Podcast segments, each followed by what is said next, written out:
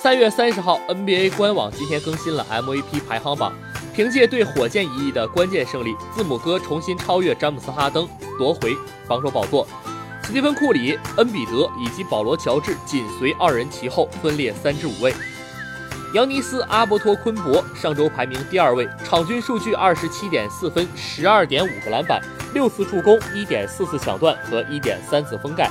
在周一与老鹰的比赛之前，雄鹿将有两天的休息时间，这对昨天脚踝扭伤的字母哥来说是个好消息。最近的两场比赛，雄鹿先后击败了火箭和快船，其中火箭一战更可能成为字母哥与哈登 MVP 之争的关键分水岭。在那场焦点大战当中，字母哥率领球队以一百零八比九十四轻松获胜。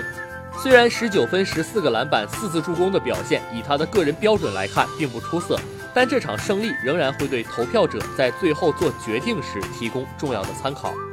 第二名是詹姆斯·哈登，上周排名第一位，场均数据三十六点二分、六点五个篮板、七点五次助攻和二点一次抢断。